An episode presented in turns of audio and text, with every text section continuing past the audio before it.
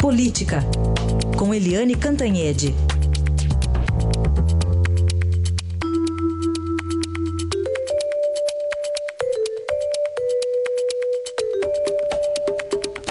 E começamos com o racha dos tucanos, evidente aí no programa eleitoral, exibido ontem no rádio e na televisão. Eu até assisti, viu, Eliane? E olha, ninguém deu a cara, né? Foram só atores que falaram tudo aquilo, né? Bom dia. Bom dia, Heisen. Bom dia, ouvintes. Olha, eu não entendo muito dessas coisas, né? De programa, de marketing e tal. Mas eu, como telespectadora, eu, sinceramente, nunca vi um programa tão ruim Primeiro, é, eles esconderam os líderes do partido. Parece que os líderes todos estão comprometidos e precisam ser escondidos, né, debaixo aí do, dos panos, porque não podem, não estão em condições de botar cara. É um partido sem cara. Segundo, é, aquela coisa da, da pretensa autocrítica, o PSDB errou. Ninguém lembra a primeira frase. O PSDB acertou em alguma coisa lá que ninguém lembra. Mas o bordão, o PSDB errou, é um bordão muito forte. O PSDB errou, o PSDB errou, o PSDB errou. E a única coisa que o partido fala, depois de destruir a política, destruir os partidos, destruir tudo, é, vamos fazer o parlamentarismo. Na cabeça das pessoas, você faz parlamentarismo quando você acredita na, na política. Né? Você destrói a política e depois propõe o parlamentarismo em que a política e os partidos ganham força, quer dizer, é um programa equivocado que demonstra a divisão interna e demonstra mais, demonstra que o presidente interino do partido, o senador Tasso Gereissati, do Ceará, ele não está ouvindo ninguém ele está fazendo uh, do partido uma, enfim, uma empresa dele. Ele faz o que ele bem entende, porque ele decidiu esse programa horroroso sem consultar a executiva nacional do partido. Então, os tucanos já estão super, sempre foram bastante divididos, continuam divididos. Agora tem um presidente é, afastado, que é o Aécio Neves, que defende a aproximação e, enfim, continuar com o governo Temer. Tem um presidente interino que é contra o governo Temer. E dois ministros ontem, o Aloysio Alves, da, das Relações Exteriores, e o Bruno eh, Araújo, das cidades, disseram o seguinte: esse programa não me representa. Né? Isso no momento em que São Paulo tem o Dória de um lado tem o Alckmin do outro, né? Ninguém sabe quem vai ser o candidato, nem o que, que vai acontecer.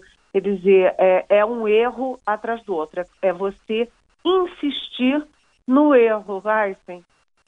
Muito bem, ficou muito claro, hein? Foram 10 minutos assim, torturantes, viu? Não, passa, não, não acabava nunca. Ô, Eliane, e a prisão hoje, hein, de Cândido Vacareza, duas fases da Lava Jato, uma delas mirando no ex-deputado que era do PT, agora está no PT do B, que está virando Avante, o, o, nome do partido.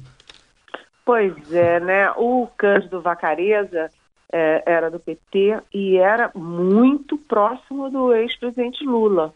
Ele era, assim, meio... É, é, braço direito do Lula em várias coisas. Né? Essa prisão é mais uma prisão que pesa muito contra o Partido dos Trabalhadores.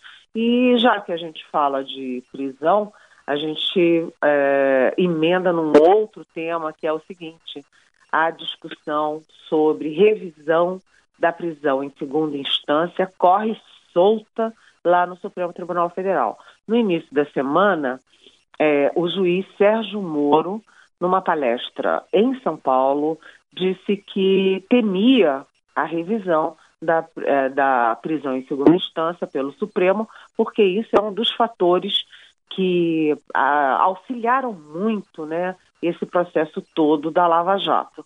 E aí, depois, na saída, a ministra Carmen Lúcia, presidente do Supremo, que estava no mesmo evento, declarou aos jornalistas que não existia nada nesse sentido, que não estava na pauta. Só que está na pauta sim, porque logo depois que ela falou, o ministro Marco Aurélio Mello falou que está, sim, é, na pauta. Hoje tem aí no Estadão o decano, que é o ministro Celso de Mello, defendendo a revisão.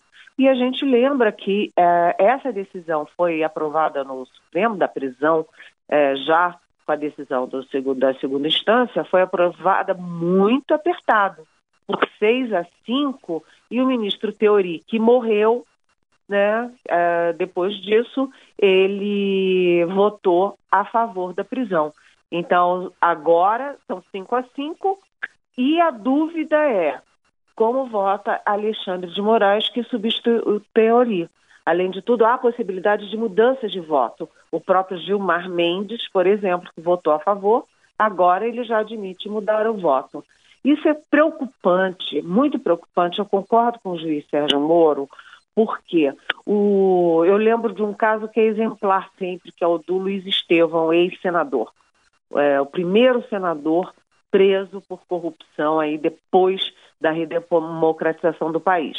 Eu, o Luiz Estevão, ele foi condenado em 2006 e ficou 10 anos muito rico, cheio de dinheiro, ele com muitos advogados, ele ficou empurrando a prisão dele durante 10 anos. E ele só foi preso depois que o Supremo decidiu a favor da prisão da segunda instância. Então, isso é uma decisão importantíssima para o futuro da Lava Jato, para o futuro é, de toda essa revisão, essa limpeza que o Brasil está fazendo, Raíssa. Muito bem, é realmente preocupante dar toda a cara aí de que vão mudar aparentemente essa, esse entendimento. E Eliane Cantanhede volta segunda-feira aqui ao Jornal Eldorado. Obrigado, Eliane. Bom fim de semana. Bom fim de semana.